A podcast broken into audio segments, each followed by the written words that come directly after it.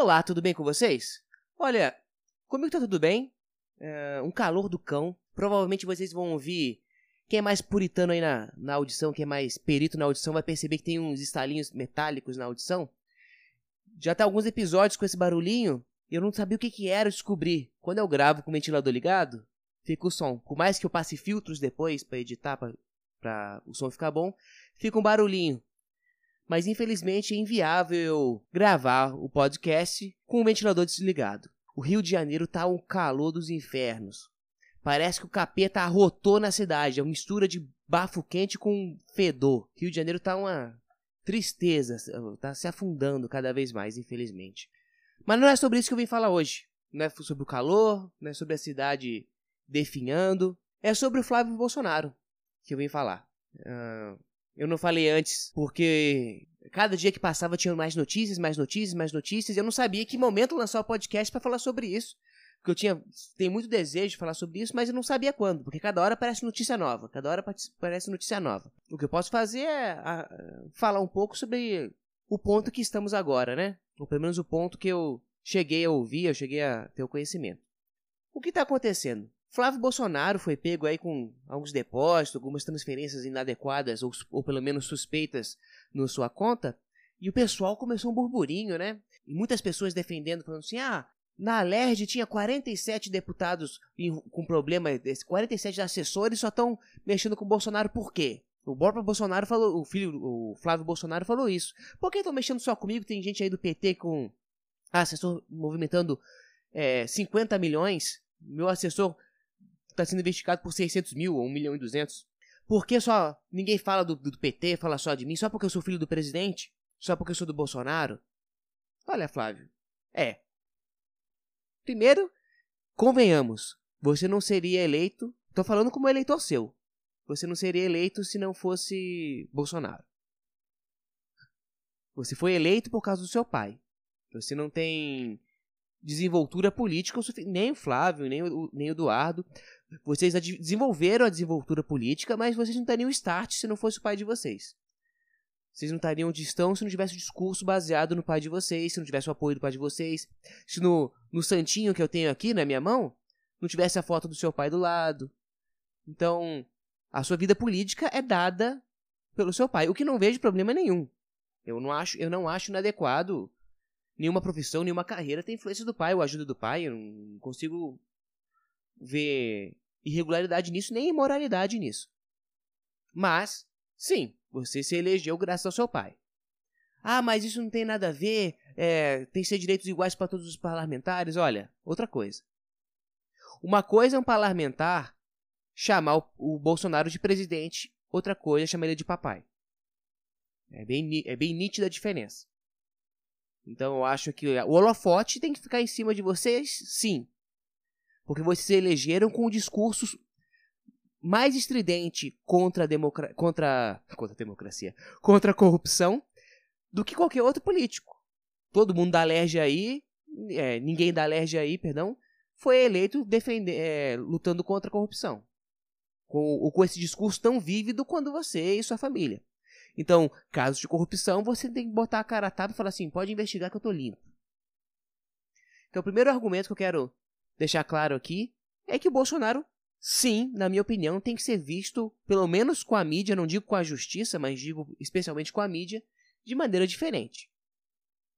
De maneira diferente. É que nem o Lula, sei lá, ele, ele se eleger e, e botar toda a verba, verba pro sul do país. Ajudar os. O pessoal do Rio Grande do Sul. Deixar o nordestino passando mais fome, mais sede, não investir nada no Nordeste. Aí tem que virar notícia. Porque o cara se elegeu com um discurso com um princípio, com uma imagem, e qualquer coisa que diverja dessa imagem tem que ser questionado. Mas qual é o problema? O que está acontecendo? Ele está sendo acusado, acho que tem um milhão que não sabe explicar para onde, que foi, que depósito que ele fez, e tem 48 depósitos em valor de 2 mil reais em dinheiro, né, no, na boca do caixa. Na boca do caixa, eu digo, no caixa eletrônico. E o pessoal está fazendo burburinho por causa disso. O que as pessoas estão suspeitando? Primeiro que esse valor mais alto, não sei de quanto é, se é de um milhão, se é não sei quantos mil. Eu não sei exatamente, é, não se tem a hipótese de onde veio esse dinheiro. Mas as, as, esses depósitos de 2 mil foram feitos 40, 48 depósitos em um mês, no mês de junho, se não me engano. E as pessoas estão falando aí, a, a mídia está falando que existe a possibilidade de ser dinheiro de assessor. Como que funciona isso? O Bolsonaro, o Flávio Bolsonaro, ele indica pessoas para trabalhar com ele, como político. E existe uma prática comum na política, é que se você consegue um emprego para a pessoa, indica ela para o emprego, e você pede uma taxa, uma espécie de dízimo do salário da pessoa. Fala, ó, oh, João, vamos supor que eu seja vereador do Rio. Eu, eu sou vereador do Rio e tem o João que ele quer, eu vou botar ele como assessor. E por que eu ponho o João não ponho a Maria? Porque o João topou me dar 10% do salário dele, ou 5% do salário dele, ou X% do salário dele, por fora, o que é extremamente ilegal. Então, muitos, muitos políticos fazem isso. Tem o, o político, e para você conseguir virar funcionário dele, que não é ele que paga o salário do, dos seus funcionários, e sim a, União, o Estado, então ele, para beliscar parte desse salário, ele oferece o emprego só para quem dá uma porcentagem do, do salário para ele, o que é um tremendo negócio. Convenhamos, né? Eu consigo um emprego ganhando, vamos supor, 10 mil conto, pago 2 mil pro Flávio Bolsonaro, fico com 8, é um emprego razoável. Então ele está sendo acusado disso. O que é plausível? O que é plausível? Estou, estou falando que as, o, os seus assessores davam dinheiro pro Queiroz, pagavam esse. Eu vou chamar de dízimo. Esse dízimo pro Queiroz, não é necessariamente 10%, mas um dízimo pro Queiroz, um valor pro Queiroz. E o Queiroz é uma espécie de matriz que absorvia esse dinheiro e depois depositava na conta do Flávio Bolsonaro. Tudo isso na agência da Alerj. Na Alerj aqui no Rio de Janeiro tem uma agência, se eu não me engano, do Itaú, embaixo, ou lá dentro. Essa é a denúncia. E eu vi duas entrevistas do Bolsonaro, do Flávio Bolsonaro sobre isso. E eu comecei, vou ser sincero, o Bolsonaro, não digo que ele me convenceu.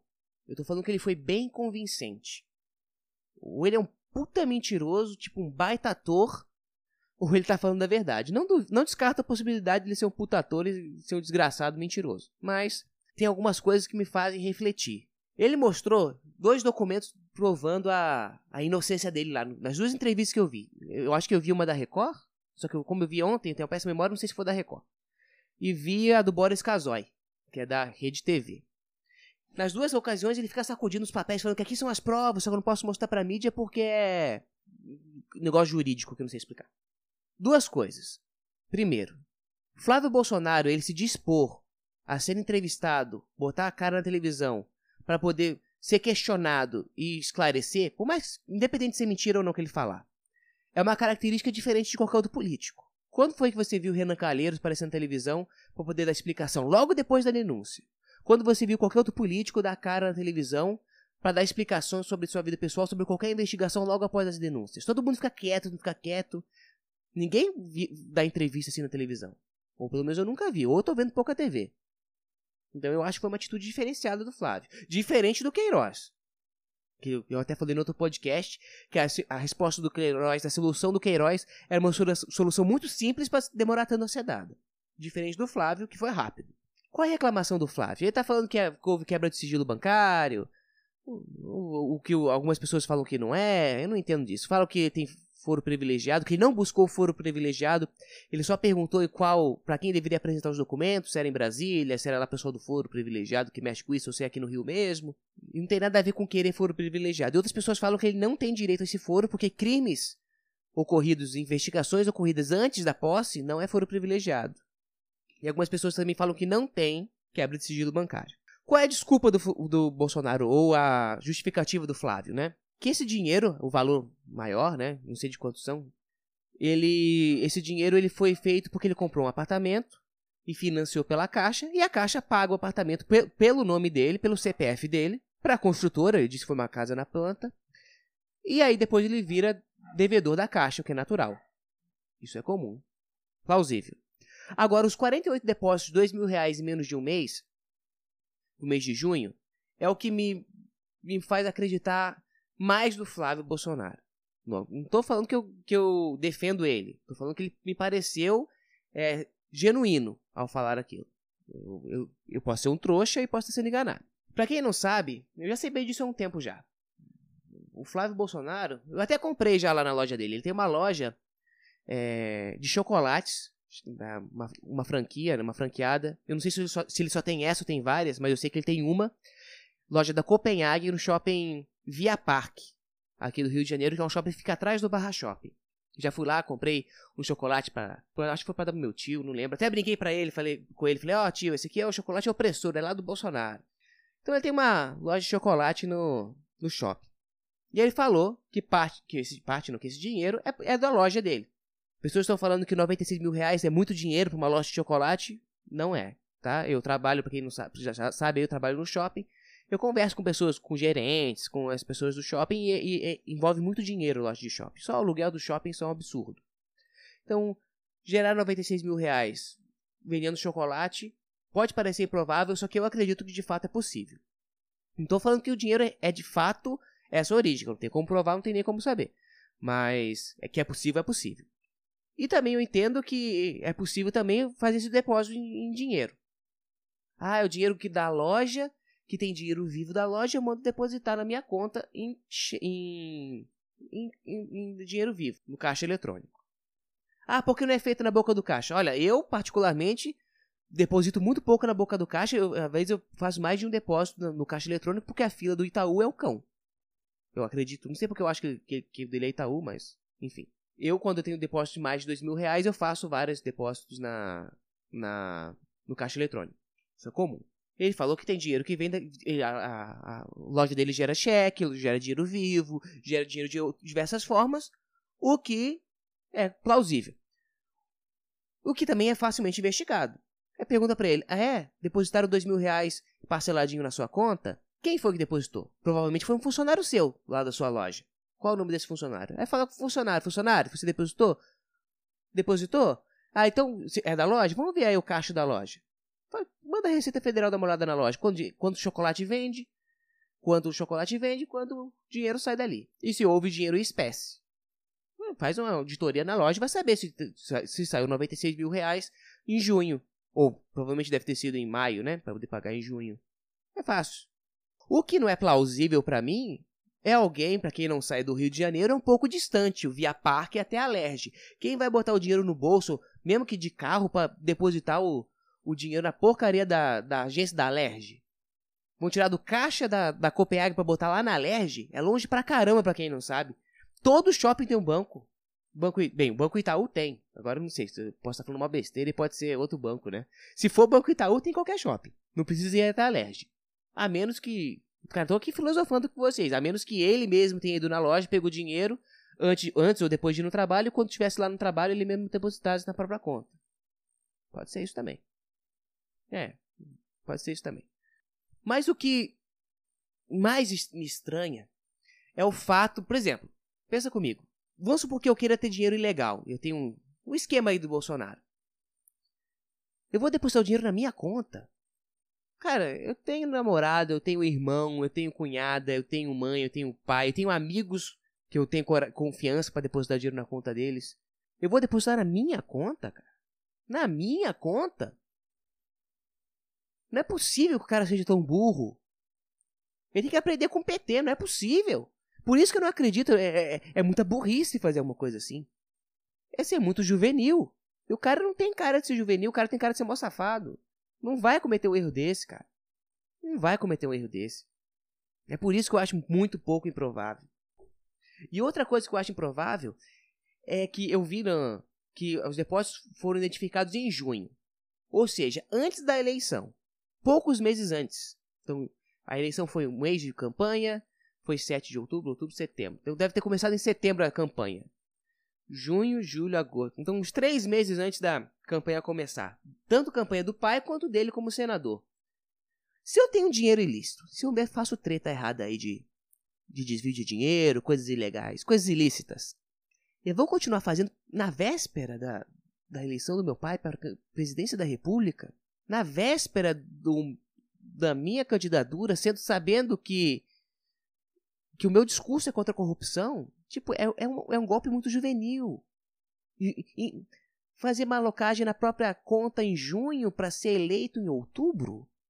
Dá margem para isso?